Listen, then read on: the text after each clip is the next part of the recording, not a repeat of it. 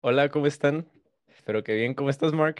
El mundo es extraño, el mundo es tan raro, el mundo es extraño, el mundo es tan raro. Oh, es extraño. Hay extraños. ¿Y duendes? Hey, ¿qué onda? ¿Cómo estás? Yo, pues yo bien. Muy bien. Bueno, bienvenidos a su podcast de la teoría del sol, donde dos años, acabas de decir dos años. Hace dos años. eh, ahorita hace, bueno, fuera del aire estaba haciendo cuentas y creo que la última vez que estuvimos fue en el 2020, ¿no? Lo recuerdo porque estabas por entrar a la universidad Oh, y yo estaba haciendo la maestría, o sea, recién y ya terminé. wow. Sí. ¿Cómo pasa el tiempo? Y supongo que también nuestras posturas han cambiado, ¿no? Obviamente ha, ha sido toda una, es como vivir una guerra, o sea, fue, eh, yo todavía siento el shock ahora que estamos regresando y retomando ciertos aspectos de nuestras vidas, siento a la gente bien distinta, no sé tú cómo lo sientas, yo siento a mi familia, siento a la gente alrededor con la que hablo, con mis propios compañeros, de pronto nos desconocemos. Sí. Bueno, yo creo que hay como dos tipos de posturas. La, eh, obviamente todos queremos una normalidad, pero no queremos la misma normalidad, porque muchos quieren la normalidad de antes, pero los otros dicen, no, justamente esa normalidad fue la que nos llevó a la crisis. Y, Sí. y, an- y bueno, desde el 2020 fue una crisis biológica y médica, pero ahora estamos apenas subiendo a, la crisis económica. Eh, sí, es una consecuencia de lo que enfrentamos, ¿no? Y eh, bueno, no sé tú cómo lo estés sintiendo desde tu perspectiva ahorita, pero por ejemplo yo, que soy trabajador, ¿verdad? La inflación y todo ese tipo de cosas. eh, yo desde el 2000, a principios del 2021, debo confesarte que em, empecé a, a buscar maneras como de salvar mi dinero, porque sí, o sea, yo ya estaba como previendo lo que iba a suceder, lo que iba a pasar, y ah, gracias a Dios hasta la fecha no me, no me ha tocado así algo tan feo. Si quieres al rato te comparto qué fue lo que hice para, Así ahorrar. Déjame, Ajá. déjame hacerte una pregunta. Eh, del 2019, o sea, an- antes o, o a inicios de pandemia, antes de que llegara a México, a la actualidad, tú como trabajador, ¿cómo ha crecido tu salario? ¿O no ha crecido en lo absoluto? Bien, mira. Qué difícil es contestarte eso porque si no hubiera hecho nada, eh, seguiría, yo creo, igual.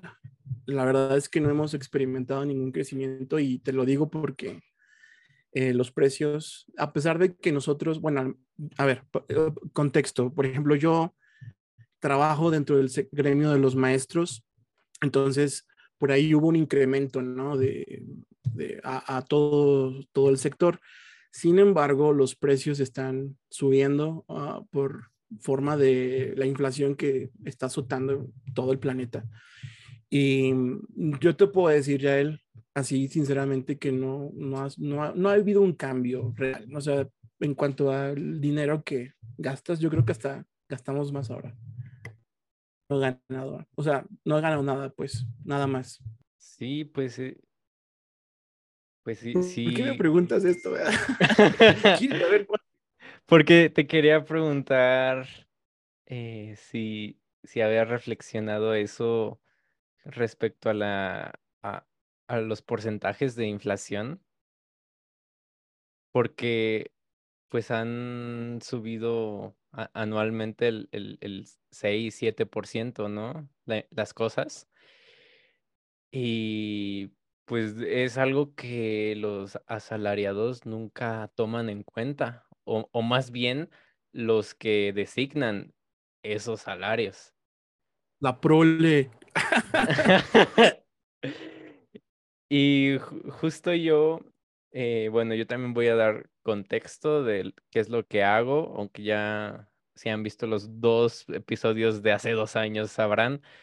Eh, estudio física, ya llevo un año estudiando física, pero algo nuevo es que em, estoy haciendo un proyecto de algo así como mi marca personal de cursos y de divulgación científica, de cursos de inglés, ciencia y matemáticas.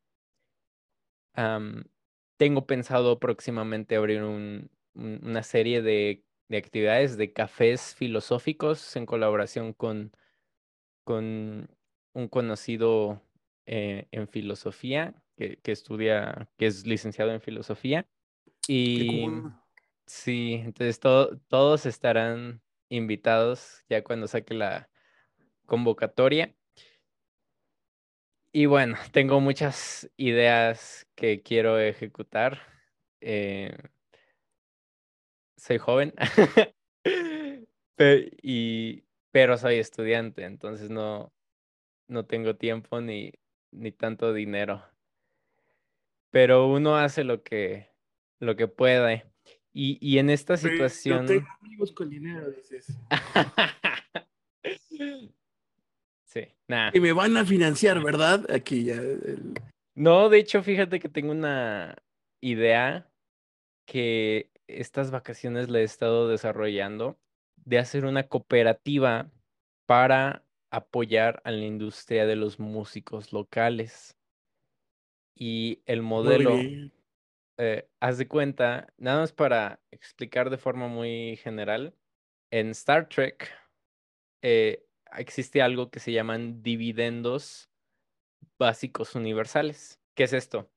Las máquinas, los robots, las inteligencias artificiales, todo eso no es de una empresa o no es de un individuo. Todo eso es de todos, de toda la humanidad. Y entonces el valor agregado que producen estas máquinas se, lo, se reparte entre toda la humanidad. Entonces, a diferencia de eh, el ingreso básico universal que algunos políticos lo tratan de promover. Sí, como, como Anaya. Ah, ajá. Eh, donde pues ahí el dinero es de los impuestos, pero el gobierno designa la cantidad que le toca a cada persona y tal. Acá no. Acá el dinero proviene de algo productivo, autónomo, pero que le pertenece a todos. ¿Ok? Esa es la gran diferencia. Y en, en mi idea eh, para implementarlo a la cooperativa es entre todos financiar equipo de pues eh, cosas relacionadas a la, a la industria musical, ya sea equipo de producción, de para eventos, eh, para videos, etcétera, etcétera. Lo financiamos y luego lo rentamos y de las rentas nos repartimos esos ingresos de acuerdo a tu porcentaje de aportación ahí tengo un modelo matemático para hacer eso y que a la larga sea justo, pero pues esa es la, idea en, en general. Una muy interesante. Y ah, bueno, tengo una duda. Por ejemplo, supongamos que yo, sí, a lo mejor no tengo ninguna injerencia porque no soy músico, ¿no? Pero supongo que tienes planeado alguna, algo, ¿no? Eh, me imagino por lo que estás diciendo que es como una especie de dividendos de una empresa en donde tú partes, o sea, como cuando cotizan en bolsa las empresas, ¿no? Entonces, em, por ejemplo, yo si quiero entrar de accionista, no podré porque no soy músico. según la ley general de sociedades cooperativas, no se le puede negar el pase a nadie, pero sí eh, en el acta constitutiva se podría poner ahí como unas sugerencias, ¿no? De que pues de preferencia se ha relacionado a, a la actividad social, porque ojo, una sociedad cooperativa no es, el objetivo no es capital, es social.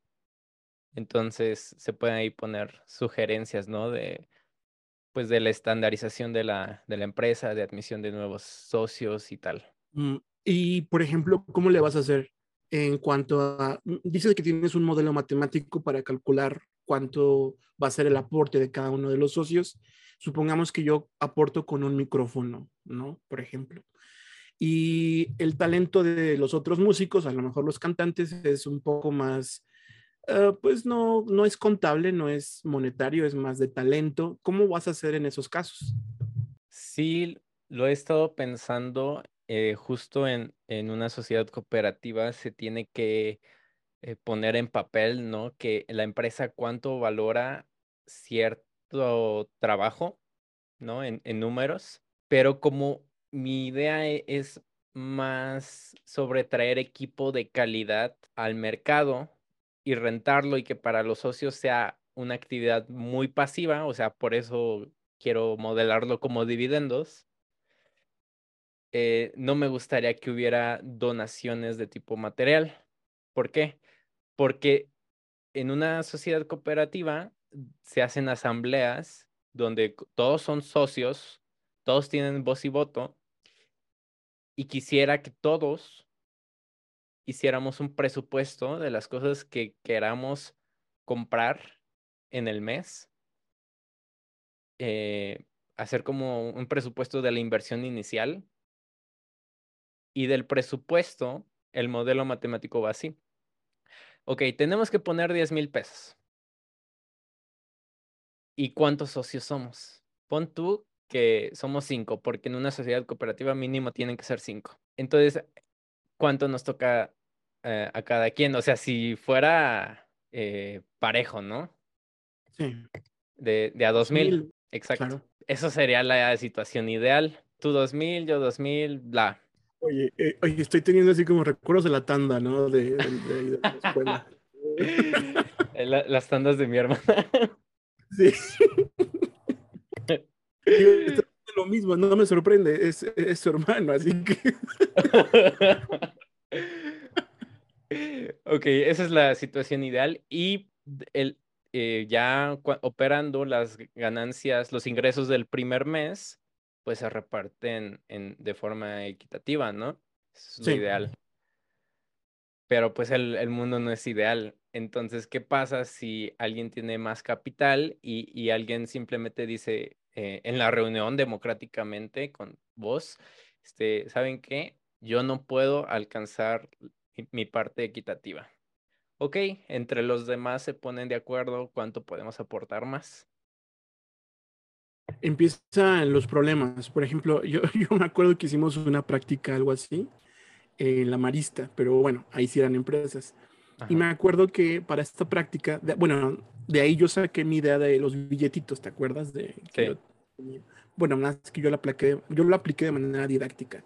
Pero en aquel entonces, ahí en la Marista, eh, estábamos en una casa de negocios y mi profesor, el maestro Kaiser, no sé si siga vivo porque ya hace mucho que, que, no, que no tengo contacto con nadie y ya estaba grande el señor. Me acuerdo que hicimos algo parecido y yo agarré mis 50 mil pesos, por así decirlo, y yo dije, yo, yo me hice el socio mayoritario, pero claro, yo lo, yo lo hice con intención de tener más beneficios que los otros. Entonces, en ese caso, entiendo tu problemática porque en una sociedad cooperativa que es distinta a una sociedad normal, capital, entonces ahí, pues no sé, o sea, yo no le entraría. Habló el capitalista. no, no, mira, eh, hasta hice un programa, varios programas de Python para hacer simulaciones y, calculadoras con, mi modelo matemático. Em, así funciona la cosa. Yo no ah, puedo, pero entre los demás se ponen de acuerdo para, para aportar más de lo que le tocaría equitativamente.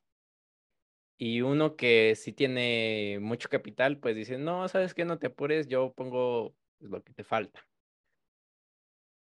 Ahí Em, mes tras mes en la Asamblea General, democráticamente, se van a, se va a tomar una decisión, ¿ok? Se va a llegar a un acuerdo y es que haz de cuenta que en mi modelo, los ingresos del mes se van a dividir en dos. Eh, no mitad y mitad, eh, pero el, por ejemplo, eh, haz de cuenta que la parte 1 del ingreso es el 25% del ingreso del mes. Pues entonces la otra mitad sería el 75%. Ahora, ¿de qué mitades estoy hablando? Eh, ¿Qué decisión se va a tomar? Una mitad, eh, bueno, no debería de hablar mitad, o sea, una cierto porcentaje. Porcentaje de, sí, de, los, de los ingresos se, van a llamar ingresos duros. ¿Esto qué significa? Eh, imaginemos que en el mes ganamos 100 pesos y nosotros decidimos que de ingresos duros va a ser el 50%, o sea, la mitad. De esos 50 pesos, esa cantidad de dinero se va a repartir entre el número de socios y la otra mitad se va a repartir según el porcentaje de tu aporte en la inversión total de la cooperativa. Ah, ya, ya. O sea, vas a recibir algo, por supuesto, equitativo, más un pequeño porcentaje, un plus, de acuerdo a lo que tú aportas a la sociedad, ¿no? Exacto. Y si, y por ejemplo, si, si en ese mes la asamblea decide, no, pues es que ahora eh, nuestros aportes están muy, muy parejos, o sea. desnivelados. Eh, si, si están muy nivelados, podrían decir, ok, ahora nos podemos dar la libertad de que en ingresos duros sea el 0% y que todo sea ingresos porcentuales. Pero si, pero si ahora está eh, la, distribución de los porcentajes está muy desnivelado, entonces podrían decir, ok, este, vamos a discutir todos nuestra situación actual, nuestra proyección en los siguientes meses, la situación de cada uno, y vamos a fijar, ok, este mes el, eh, el 30% para duros.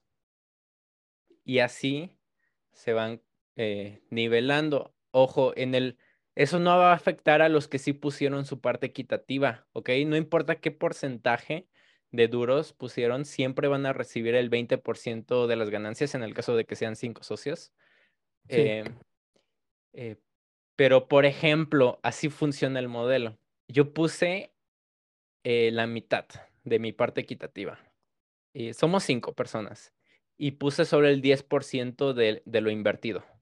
Entonces, en las ganancias, si yo tengo, eh, eh, imaginemos que ganamos 100 pesos, ¿no? Para igual manejarlo en porcentaje. En lugar de recibir 10 pesos, si yo aplico el 50% lo que de para ingresos duros, lo que va a pasar es que de mi 10 que yo aporte al 20 que sería el equitativo que me tocara, la mitad de lo que me falta me lo van a dar. Entonces voy a recibir 15% de, de las ganancias de ese mes. Y en cambio, al que puso el, el, doble de lo que le eh, más bien, a lo que puso el otro 10%, o sea, puso 30%, que le faltaba el que puso 10. Ahora, de, de lo que le tocaría equitativo a lo que puso, le va a restar la mitad. Así funciona el modelo, es una redistribución del capital según el porcentaje para ganancias duras. Interesante. Eh, em, tú tomarías la decisión entonces de, por ejemplo, en este trimestre, ¿no? El total se va a dividir de esta manera, socios, shalala, shalala, o va a haber alguna especie de consejo o quién va a tomar la decisión de cuándo se va a hacer eh, de una manera y cuándo de otra. E-, existe la Asamblea General, donde son todos los socios y claro, existen consejos, ¿no? El consejo de administración, el consejo de vigilancia. En, en mi idea, ¿no? De, eh, o sea, en, eh, ya en esta idea más eh, que se está desarrollando por mí, de momento.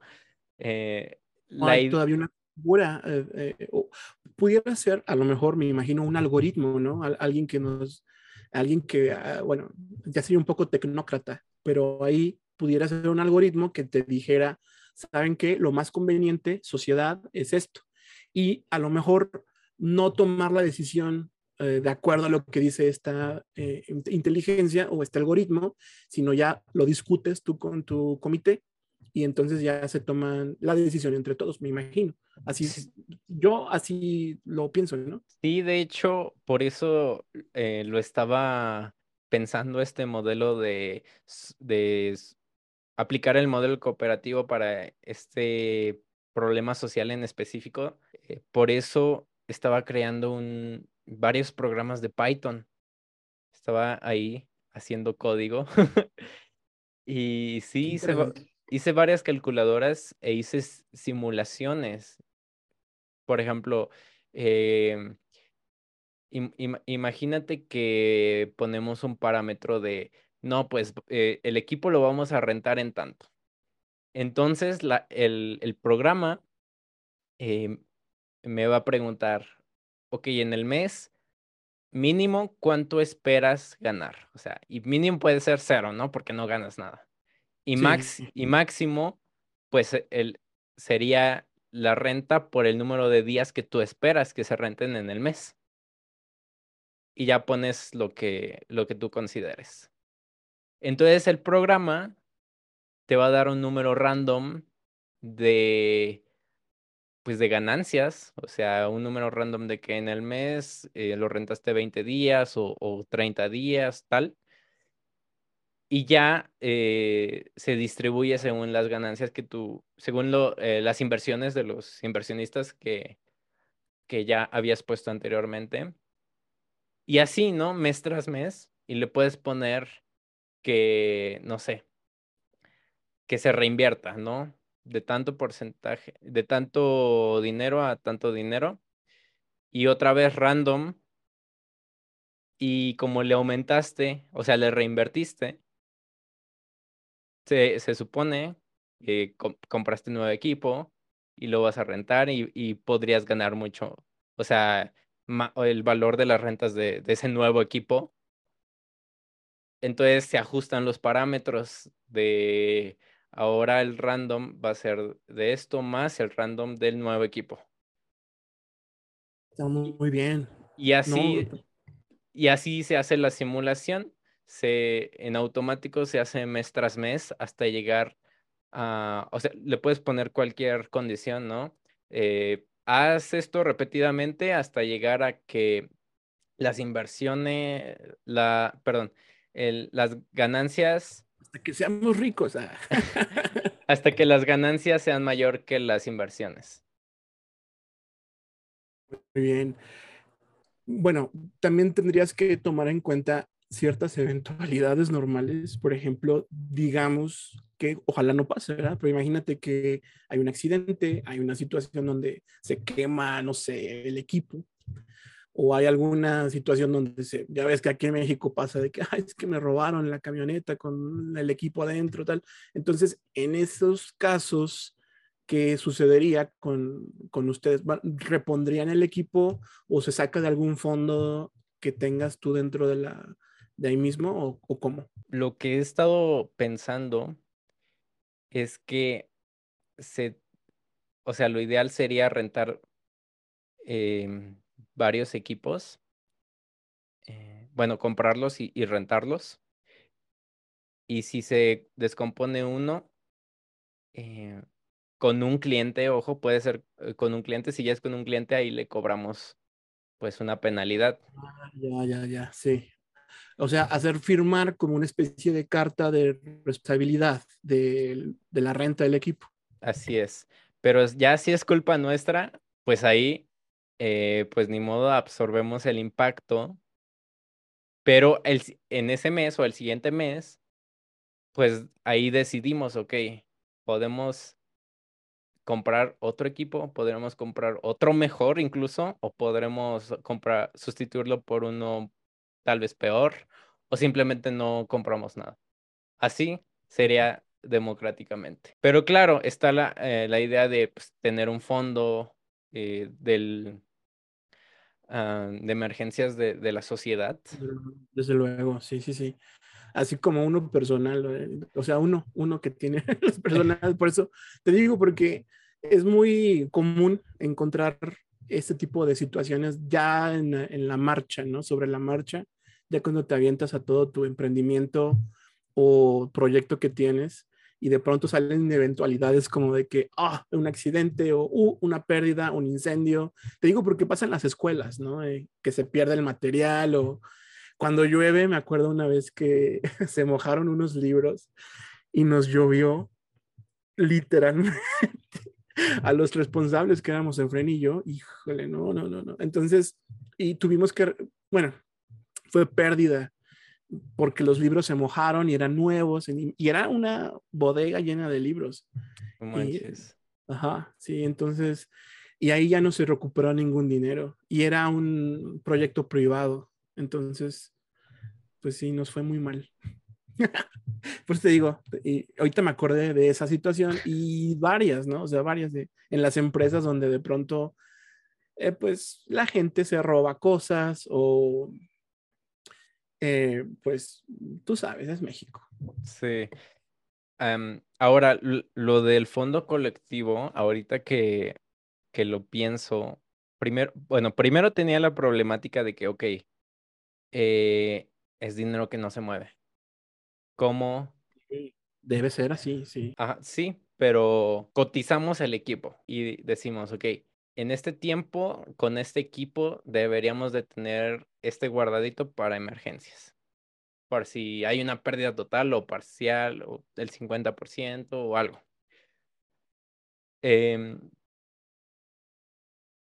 ese, e, ese costo, bueno, es que yo lo veo como costo porque es dinero que no se mueve.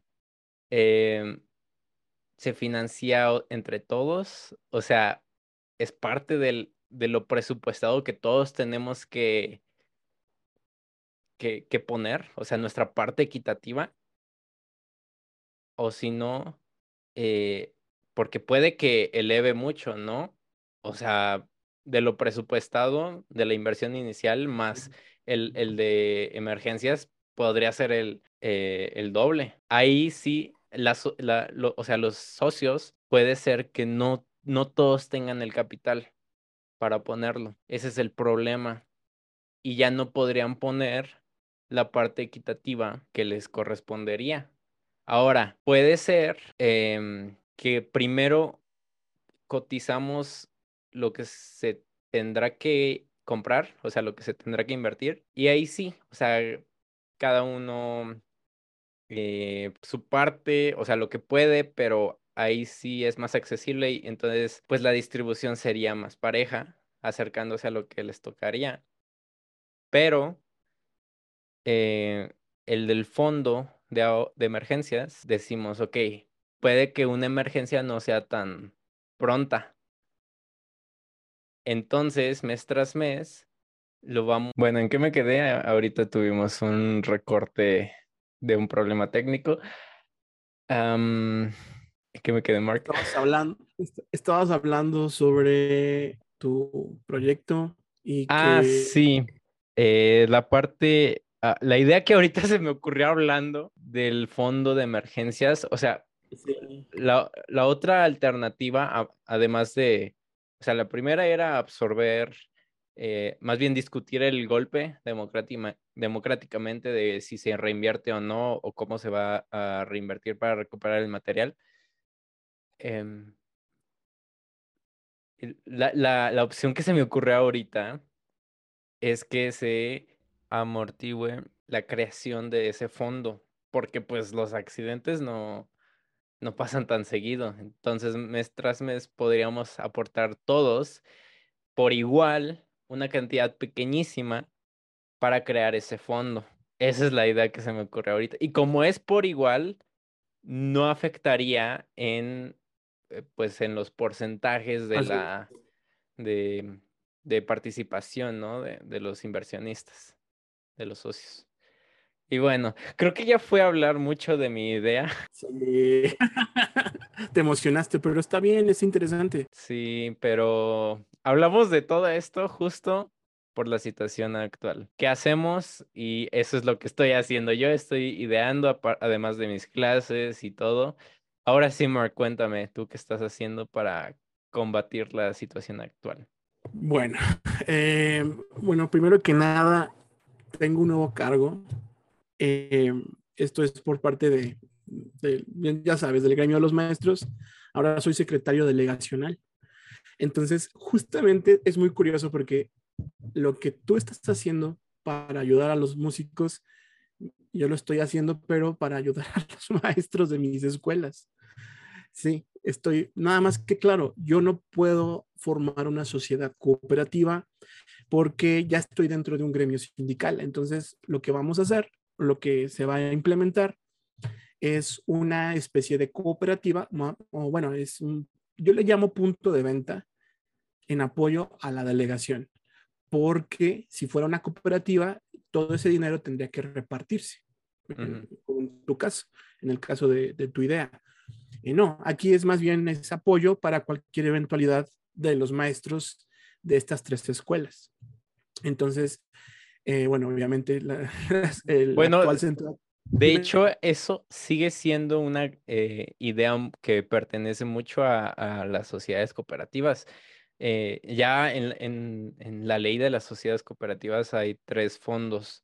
El fondo general, o sea, para la operación de, la empresa, bueno, de la sociedad. El fondo, em, pues, médico o, o de ayuda Sí. Digamos, o sea, puede que no sea 100% médico, pero de ayuda a, cualquier eventualidad de, un socio, en apoyo a un socio. Y el tercero, eh, este va a ser interesante porque es, se, es para la educación, la educación cooperativa, o sea, para fomentar la cultura cooperativa, pero también como para financiar la educación en general. Como actualizaciones, capacitación, ese tipo de cosas, ¿no? Sí, podría ser. Sí, bueno, no me voy a extender mucho en eso, pero básicamente es algo sencillo, es algo lo que, vamos, lo que tú estás haciendo, planeando nada más que, pues acá en este otro ámbito. Yo sí lo tengo que aterrizar ya, porque tengo que hacerlo ya, ahora en septiembre, a lo mucho. Oye, pero, pero platícame, o sea, eh, me siento bien, ah, no sé, como bien ignorante de así tipo la cadena de Platón, eh, donde eh, mi realidad es esta, pero la, pero, pero la verdadera realidad es otra cosa. Exacto. Es que yo creo que cada uno de nosotros hablamos de nuestra realidad. Dime, dime, dime. E, exacto, o sea, pero yo, yo digo esto porque eh, mi familia todos es de maestros y de que todos hablan del sindicato y, y tal.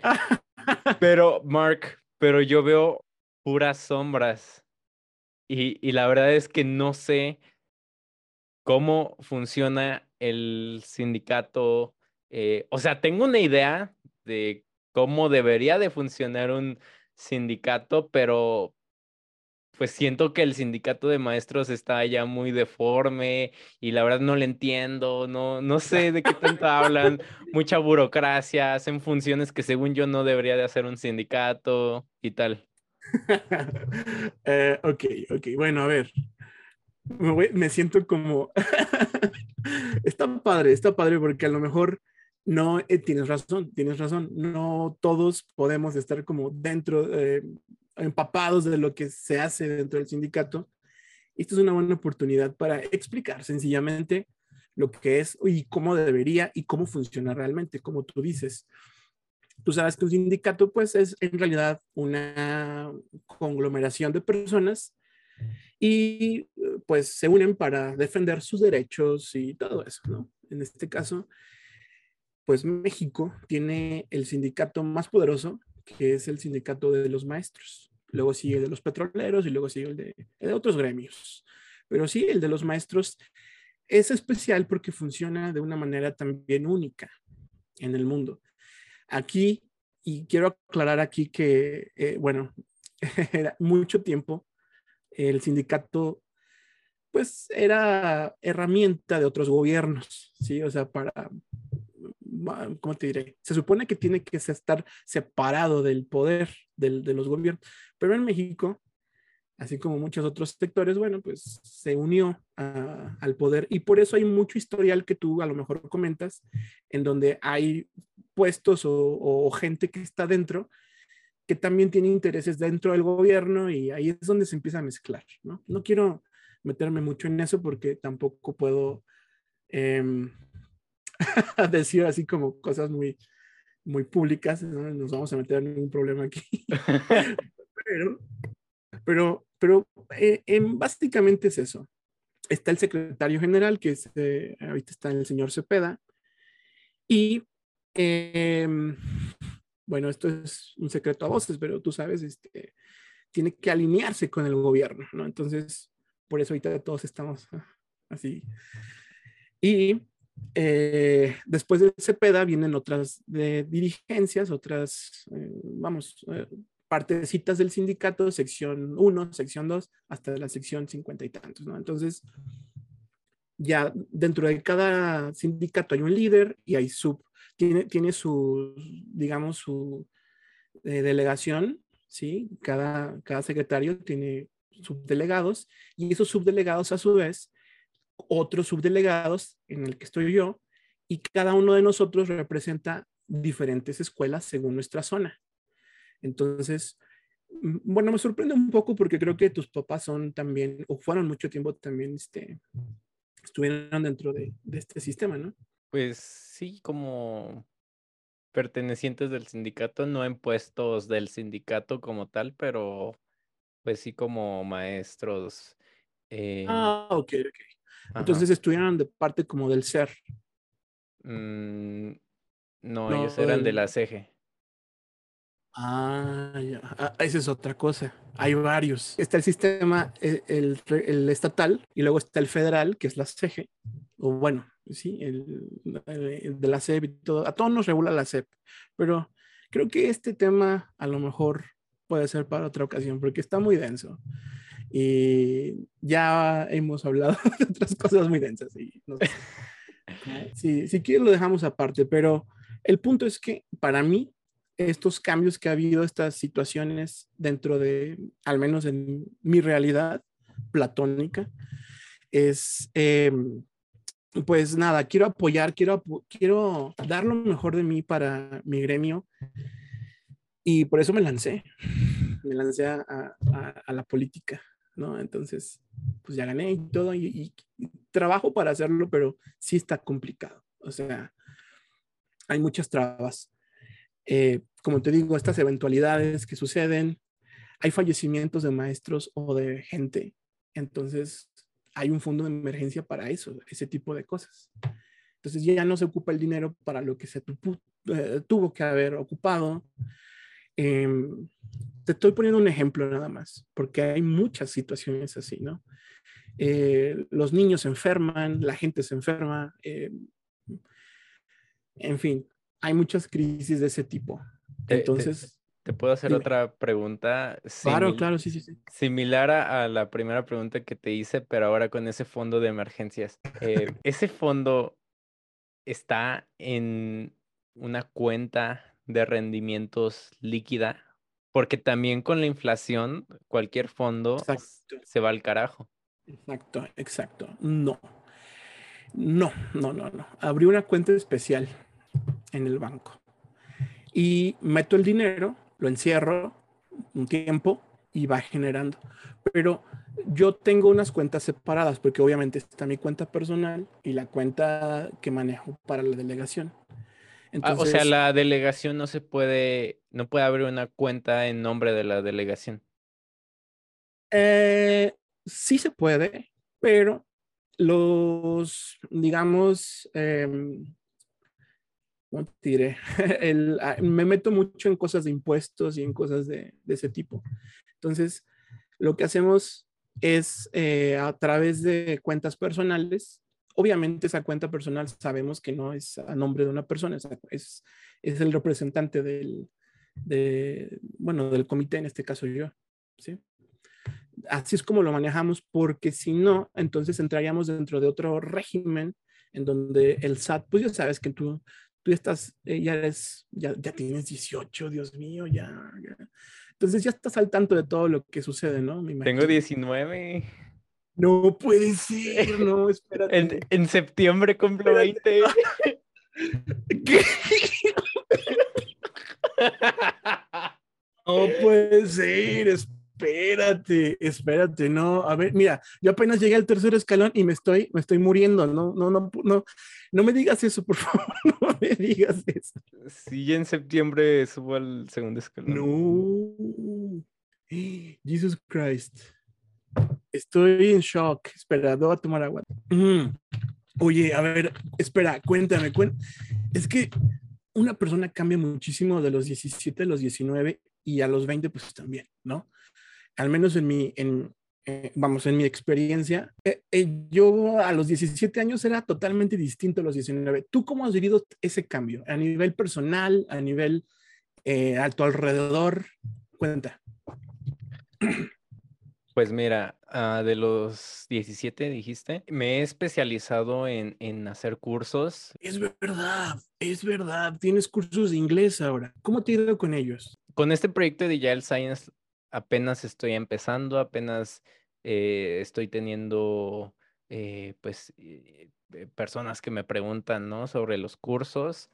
Apenas abrí uno, ya entrando bien al al ciclo, bueno, al siguiente semestre en mi caso, que ya en la universidad no son ciclos escolares, em, voy a abrir otros cursos de inglés, em, eh, inglés para A1, A2, tal vez ahora para el de B1. Y un curso que promocioné este verano, pero que no lo pude abrir, no se abrió, es uno que me tiene muy emocionado, que es English for Steam. Ahí combino mis dos mundos, eh, el inglés o, los idiomas y el Steam. English for, Steam, what? Sorry. Steam, Steam. Steam. Son las oh, siglas. Son las siglas de Science, Technology, Engineering and Mathematics. Y. Ah, ah, o sea, son todas las carreras uh, de todo eso, ¿no? Que acabo de decir. Y pues obvio me especializo en, más en la parte matemática física que pues no sé, en biología o, en algo así. Pero ahí mm, estoy muy emocionado porque combino los dos mundos. O sea, tengo la visión de cómo es entrar a una carrera de STEAM, pero a la vez tengo las habilidades que me aporta enseñar inglés y la visión de qué tan necesario es el inglés y, cómo se usa el inglés en, en estas carreras. Eh, sobre todo en tu área, digo, en tu área donde yo admiro mucho, siempre he admirado mucho a la gente, por ejemplo, los ingenieros o las personas que aplican directamente la ciencia.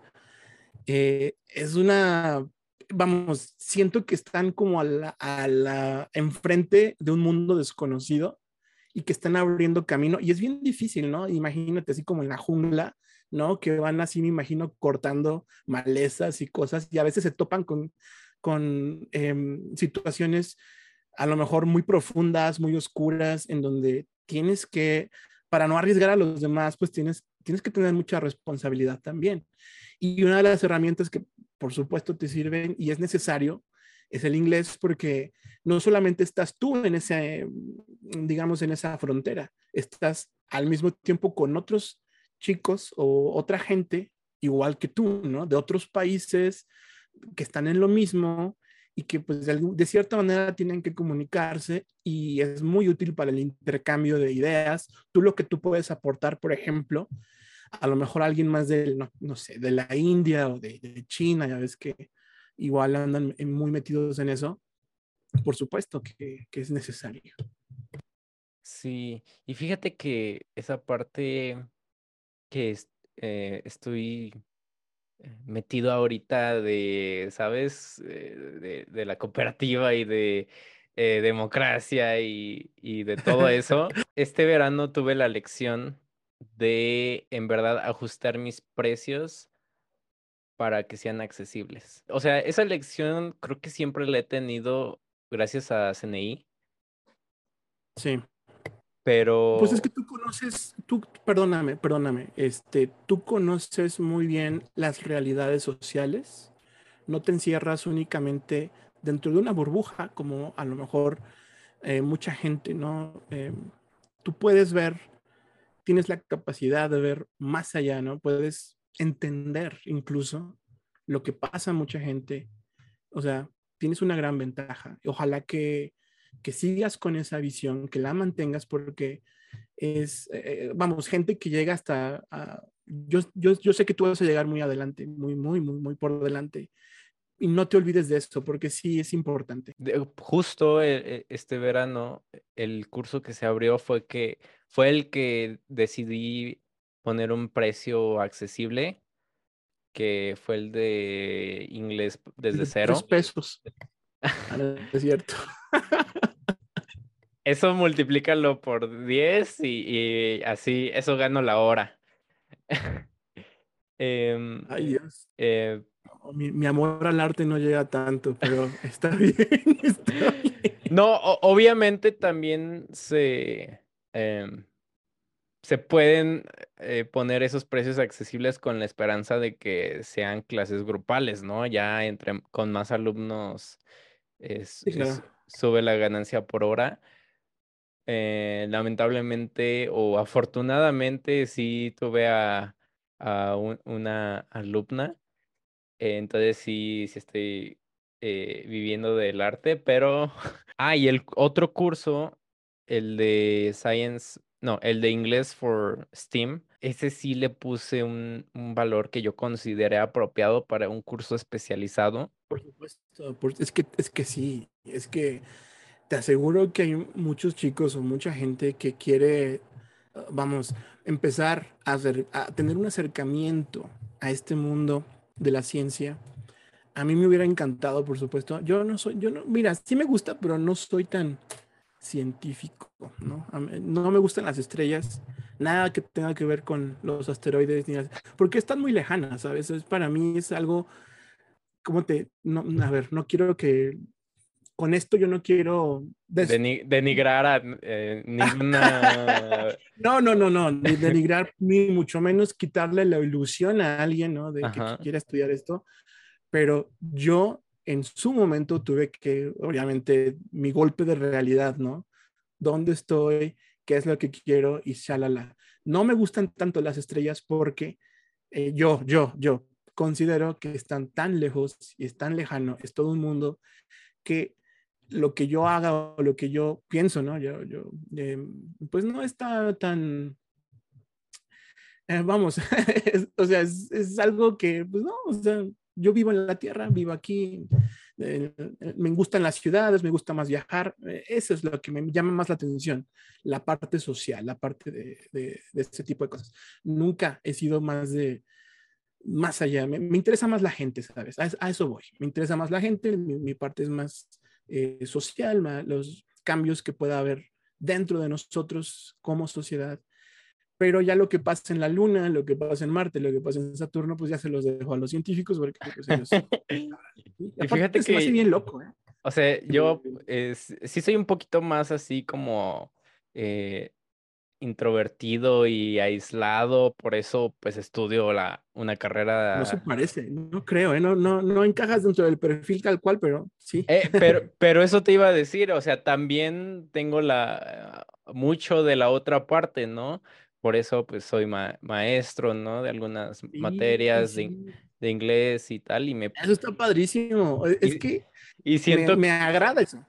y siento que me puedo desenvolver más o menos, pero eh, eso se ve reflejado también en, en mis int- intereses, no solo de, pues de eh, astrofísica, cosmología y, y tal, pero también, por ejemplo, ahorita con lo de la cooperativa, me animé porque también me interesa un poquito de eso de econofísica, por ejemplo, la A economía. ver, cuéntame, ¿qué- ¿cómo? Econofísica. A ver, ¿qué es eso? ¿Qué es eso?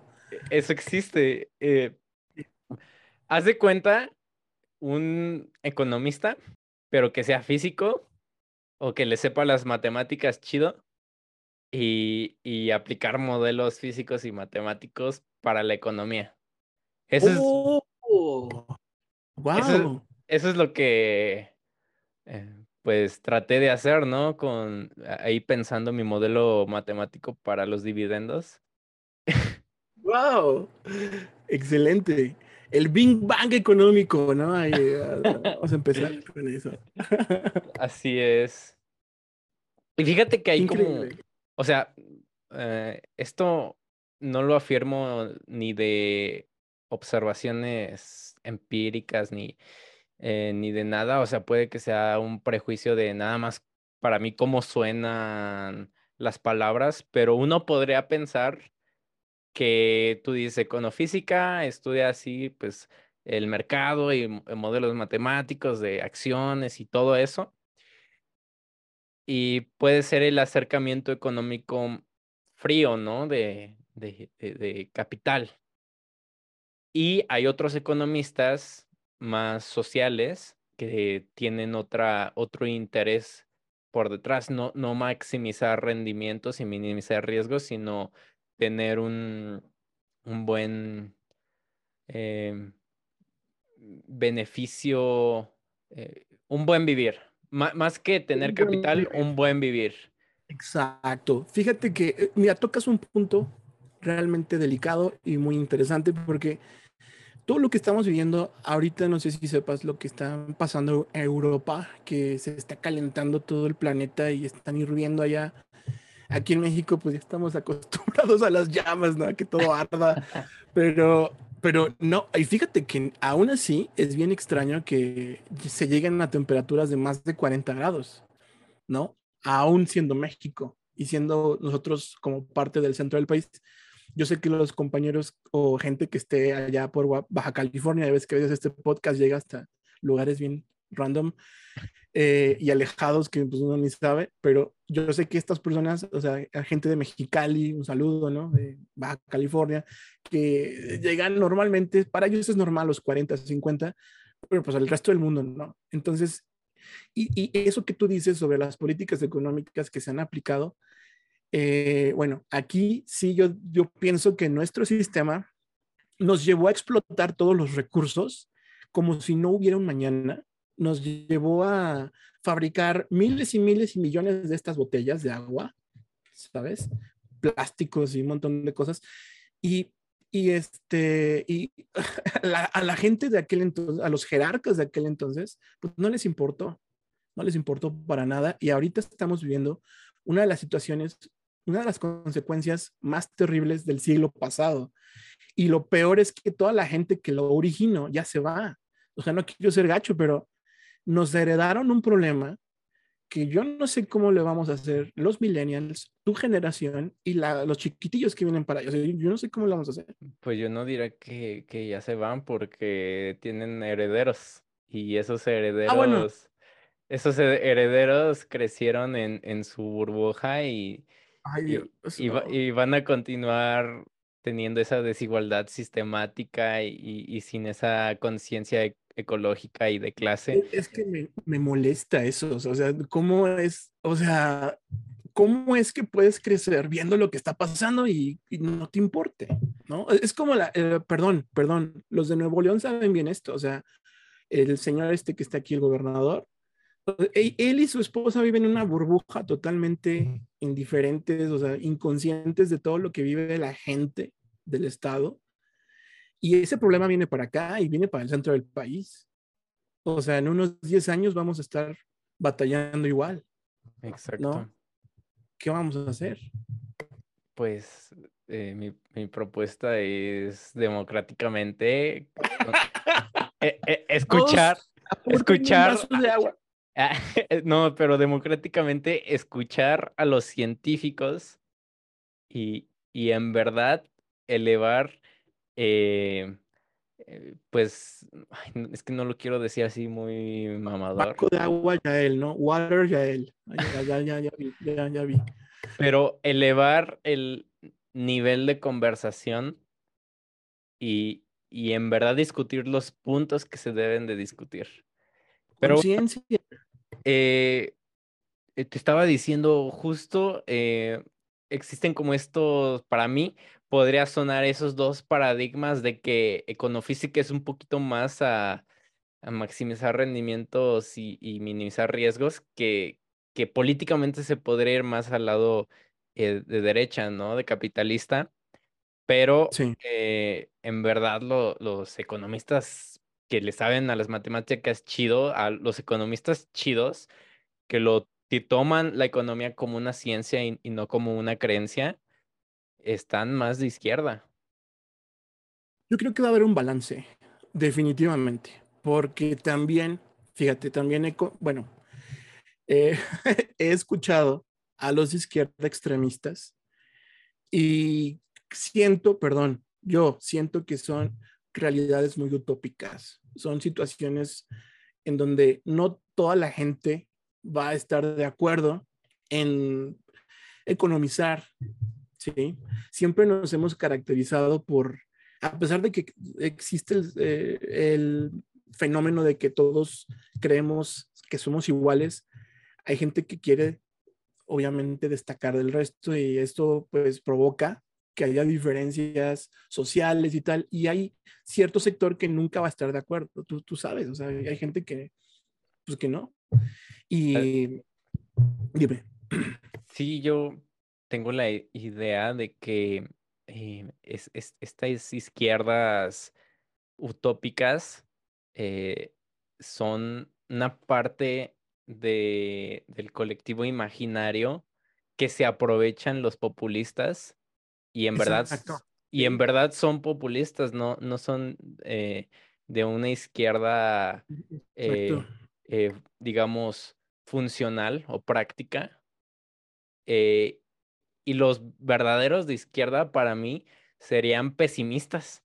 ¿Por qué? Por- Es- porque los, de, los verdaderos de izquierda serían materialistas, lo- los que en verdad consideran las, las condiciones materiales de la realidad y, y- y- no exploran las ideas como aparentan los, eh, los de derecha, que según ellos son más, eh, analizan la- las cosas materiales pero solo hablan de crecimiento de números, o sea, y de que nos va a ir, que nos va a ir bien y tal, y, y- y eso es algo eh, más idealista que materialista. Totalmente de acuerdo. No sé, con esto yo no quiero provocar un eco en lo que acabas de decir, pero, por ejemplo, simplemente ve cómo estamos en la situación del Estado, ¿no?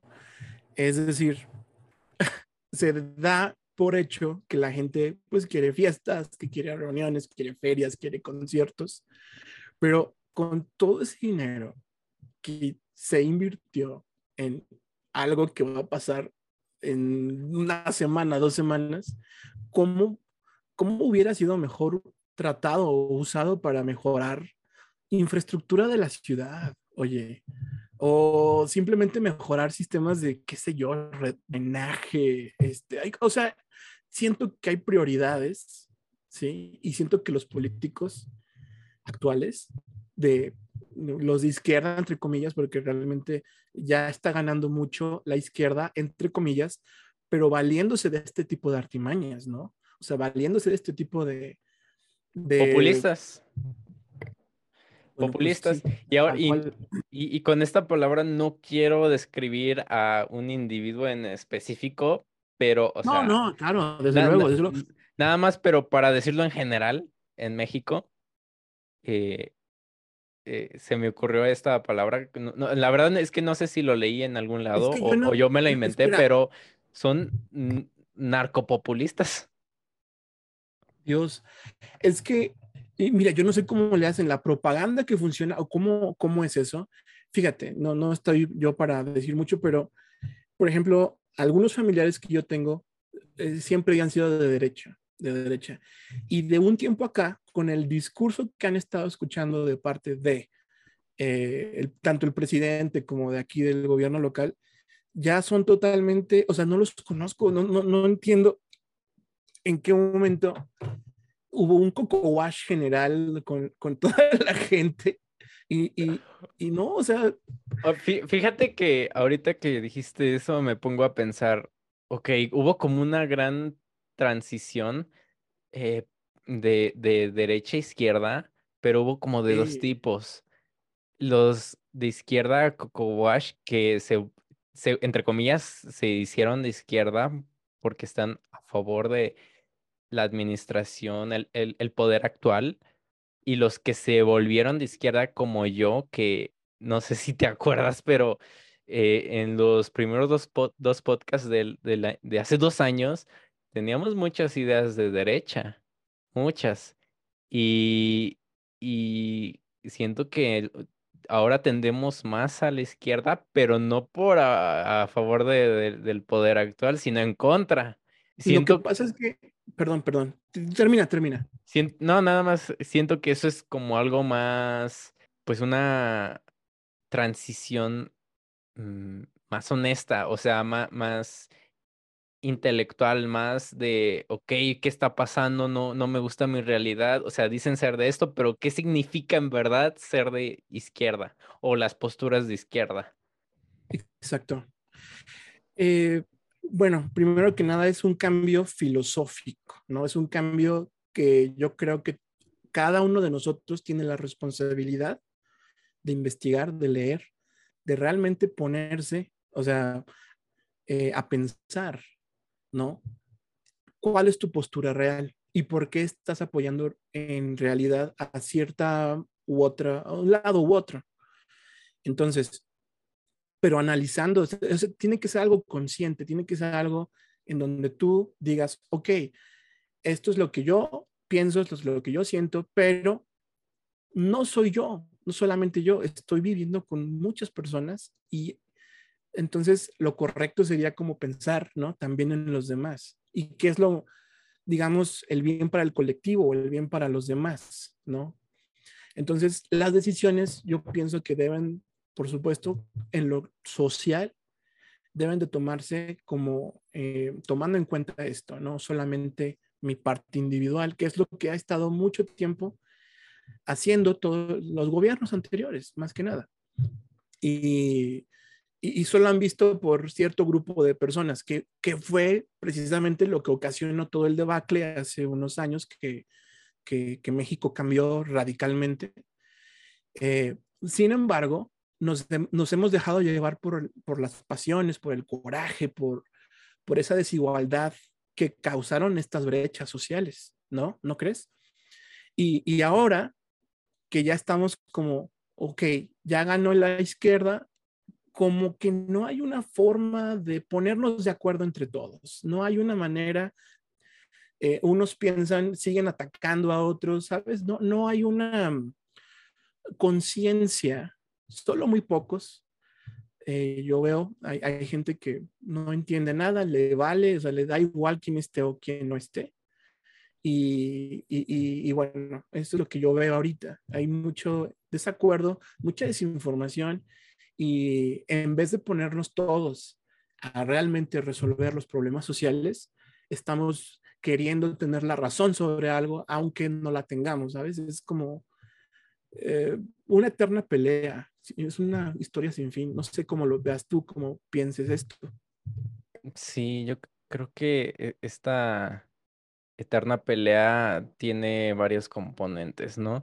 Uno, el que yo observo es que por la naturaleza de, de nuestro país somos súper eh, multiculturales. Eh, cada comunidad tiene cosmovisiones distintas y, sí, sí. y, y, y, y claro, eh, el, el, sistema o, o el poder actual pues no puede hacer un, un, un, ejercicio democrático que en verdad tenga esas, eh, eso, es, en, en, consideración esos matices, ¿no? Culturales. Ahora también, eh, ya, eh, eh, no quiero decir simplificándolo, pero ya teniendo una vista como más occidental de izquierda a derecha, hay, hay, algo que también me, eh, me suena mucho y es que los de derecha se dicen ap a políticos. O sea, no es que yo no quiero entrarle a, a la, o saber de la política, o entrarle a la política. ¿Por qué? Pues porque ya están bien cómodos con el sistema actual. Y ahora eh, esto es, eh, la verdad es que no sé de dónde proviene esta idea, pero yo la, eh, con vergüenza o sin vergüenza, yo la tomé de Diego Rosarín, no sé si, si, Sí, así- claro, sí, si, sí. si lo conoces, pero me gustó mucho e- esta idea de que después de una izquierda fallida o una izquierda populista, los apáticos de derecha ya no se vuelven apáticos y, y, y, y la siguiente, el siguiente turno del poder será una derecha ultraconservadora. Sí. Y, y entonces ya se vuelve otra vez el, eh, el mismo, ¿no? La- el mismo cuento. Es una historia que se repite y se repite y se repite. Em, fíjate que sí, sí he escuchado a Diego Rosarín, Rosarín, más que nada a raíz del debate, ¿no? Sin embargo, hay, eh, hay algunas cosas que sí las tomo con pinzas porque mm, la cosmovisión que él tiene es, para mí, es muy radical. Es, es el, totalmente. Yo entiendo por qué es así, por, creo que tiene por ahí una hija, ¿no? Que, o un hijo, no me acuerdo, Mm. con, que, que, que nació malito, ¿no? Este, pero sí, sí es muy interesante lo que él, él de pronto eh, propone, pero yo siento que, que, bueno, aquí en México, híjole, está bien difícil. Hola, tuvimos una parada técnica, se nos sacó el tiempo del Zoom, esa es la verdad. Eh, la verdad es que no me acuerdo en qué nos quedamos. Fuim- fuimos por agua y ahorita nos Estábamos tardamos. hablando, ya, yo sí me acuerdo, estábamos hablando sobre lo de las izquierdas y eso, y ya nada más para terminar y cerrar lo que yo estaba eh, comentando es que eh, me gustaría más adelante ya contarte un poco sobre lo que yo pienso que funcionaría como democracia sin ser iguales, ¿sí? Con esto no quiero decir que no haya igualdad, pero sí, sí se puede. O sea, hay equidad, pero, pero no hay equidad, pero no hay igualdad en cuanto a cosas sociales o, o culturales, pues, o de personalidad. Exacto, exacto. Sí, sí, yo siento que eh, de una manera pudiera existir la democracia, porque ahorita hay democracia, pero no hay igualdad o equidad, ¿sí? Eh, y al revés, si hubiera, no hubiera democracia. Entonces, eh, más adelante, si quieres, ya lo, lo explico mejor. Es una idea que he estado tratando de, eh, he rumiado, ¿no? de un tiempo acá que he estado viendo ciertas problemáticas y cosas y leyendo sobre todo a ciertos pensadores como Tocqueville, por ejemplo, que, que conocí ahora en la maestría y, y también cambió mi forma de ver, de, de pensar y ver las cosas, ya no tanto de derecha, sino más bien acercándome hacia, hacia la izquierda y entendiendo, ¿no? Lo, todo esto. Está, está muy padre, creo que te va a gustar. Ok, muy bien.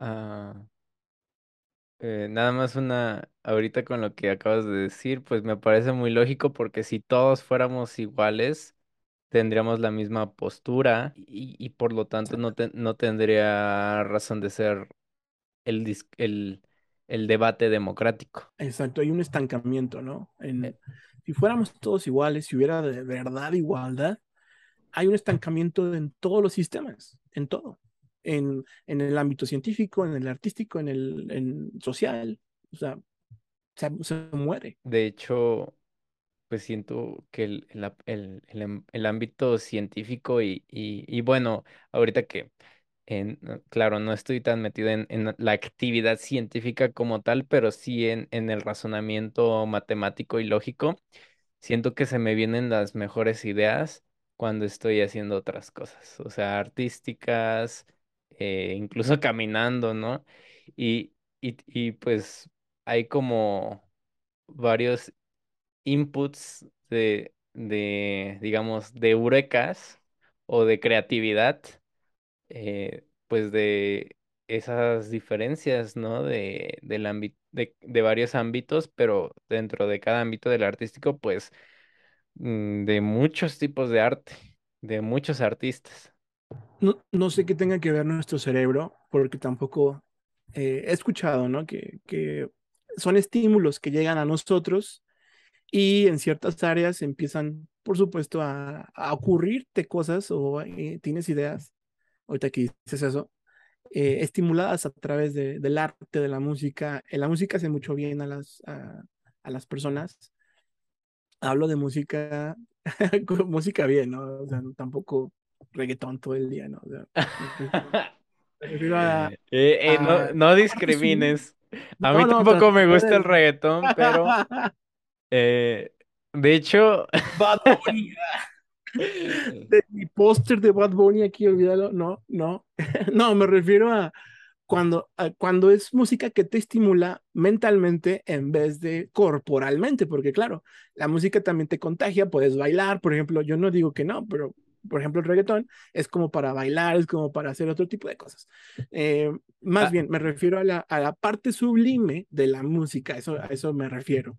Me ¿has, disculpo. has escuchado, has escuchado el reggaetón post-punk? ¿Qué es esto? ¿En serio? Sí, existe. Eh, es el, es el, es el candiperreo, pero ni, ni siquiera eh, perrear me anima, por eso es post-punk. Candy Perreo, no, no lo he escuchado, no, lo escucharé por curiosidad más adelante. No, pero, o sea, la, la idea del, o, bueno, una interpretación más bien, es que, eh, pues es música, ¿no? Que es, que tiene la esencia del reggaetón, pero más bien tiene la elementos del reggaetón, pero le quitas el alma. Entonces es como decir, ya ni siquiera perrear me anima. O sea, ya lo máximo de lo máximo de, de ¿sabes? De, de ser, eh, de estar eufóricos en, en la sociedad, que, que ahora ha sido el eh, bailar el reggaetón. Eh, ya ni eso me anima. Entonces, eso me gusta mucho como esa idea muy desalmada. Sí, te, te imaginé todo sad, ¿no? Así como existencialista en medio de una, de un perreo, Exacto. de Bueno. Ok, ok. No, no, me refiero a la parte sublime de la música, pues, sí. Hay, hay cierta música que es para el cuerpo, pero hay, hay otra música que es para tu alma, para, para la mente, y o para los dos también, ¿no? O sea, ¿por qué no? A alguien puede, se le puede ocurrir algo maravilloso con alguna otra canción de Bad Bunny, pero, pero sí, es- sabes, tú me entiendes, ¿no? A eso, a eso me refiero. Y, y pues sí, sí, la música, pues yo creo que ya es hora de ir cerrando, ¿no? sí, sí, sí. Eh, este podcast fue el primero de en dos años. Fue más como una plática, o sea, sí medio, más bien no fue como una plática de, de amigos que se encuentran después de dos años, sino fue diferente, pero eh, un poquito más eh, profunda en, en nuestras propias creencias, eh, pero igual con esa esencia de, oye, ¿y tú cómo has cambiado y tal? Entonces me gustó, me gustó. Así es, no, pues vamos a tener más oportunidad de seguir hablando de más cosas. Y es que tantas cosas, ¿no? Mira, con lo- simplemente con lo de tu idea de la cooperativa, se nos fue todo el tiempo, o sea, fue así como, wow, pero está padre, o sea, se nota la pasión detrás, se nota que te emociona, entonces es un proyecto que va a salir muy bien. Muchas gracias, pues. Y pues nada, de hecho me, me gustó, eh, o sea, no me importa comentarlo ni nada, o sea, no es como un, un- un, ¿sabes? Un, un secreto de, de una idea de negocios que si me lo guardo, o sea, eh, precisamente porque queremos una mejor sociedad, tenemos que hablar de estos temas, de Claro. cómo, de cómo organizarnos, de cómo me- mejorar, em, cambiar la, la, la estructura del, del poder y, y de Es, la... perdón, es importante eso que haces, ¿no? Sí, sí, sí. Todas las ideas que tienes, y inclusive esa idea sobre el café filosófico y todo, porque es importante poner en el centro de la mesa este tipo de cuestiones para que todos empecemos a involucrarnos y podamos aportar desde nuestras diferentes realidades a transformar, ¿no? De verdad, o sea, para todos. está padre. Y bueno, entonces, eh, ahora sí, prometemos a, bueno, no sé si Mark promete, pero a- hacer mínimo un episodio por mes. ¿Qué te parece? Ah, me parece perfecto, sí, sí. Mi palabra, bueno, ahí va. Pero sí, sí, sí, está muy bien. Está perfecto para que tampoco tú te veas eh, en tus actividades, ¿no? Tu- no sé cómo, qué tan pesado sea tu universidad ahorita, tu carrera, que también tenemos que hablar de eso, porque no, no, no, no sé, desde cómo es que la viviste, porque tú viviste un inicio de carrera muy distinto al que yo tuve o al que muchas personas, porque no fue pandemia, ¿sabes? Exacto. Entonces, tam- también eso, tú estás viviendo una etapa y muy interesante. Así es, y, y pues ya será tema para el siguiente capítulo. La verdad es que no sé cómo despedirme. No sé si teníamos un- una despedida ya estandarizada en los primeros dos No, ni capítulos. yo tengo, tengo que buscar, tengo que volver a escucharme, No, pero yo no me quiero volver a escuchar. ah, no, eh, ya veremos. Es, Bueno, también está, está bien, ¿eh? O sea, volver a retomar cosas del pasado, sobre todo para ver cómo contrastar con lo que ahora piensas. Eso sí, eso, eso sí tengo el recuerdo que lo volví a escuchar y me dije, "Mm, ya no diré esto. La, la verdad, ya no diré esto. Y, y, y cosas así. Eh, pero Podríamos, podríamos, este, perdón, perdón, podríamos volver, no sé, retomar a lo mejor algo de los anteriores y, y ver, bueno, a lo mejor ya piensas distinto, ¿verdad? Todos cambiamos y es válido. Es importante cambiar. Exacto, pero bueno, eh, nos despedimos, no sé cómo, pero eh, espero que, que se la hayan pasado bien escuchando este podcast, espero que ah, hayan explorado ciertas ideas o que les haya dado curiosidad para investigar ciertos temas y también espero que em, eh, pues se interesen, ¿no? en en hacer estos cambios en su realidad. O sea, no, no de la parte de sí, emprendan, sino de la parte de, oye, ¿y si discutimos esto? ¿Y si eh, nos ponemos a filosofar?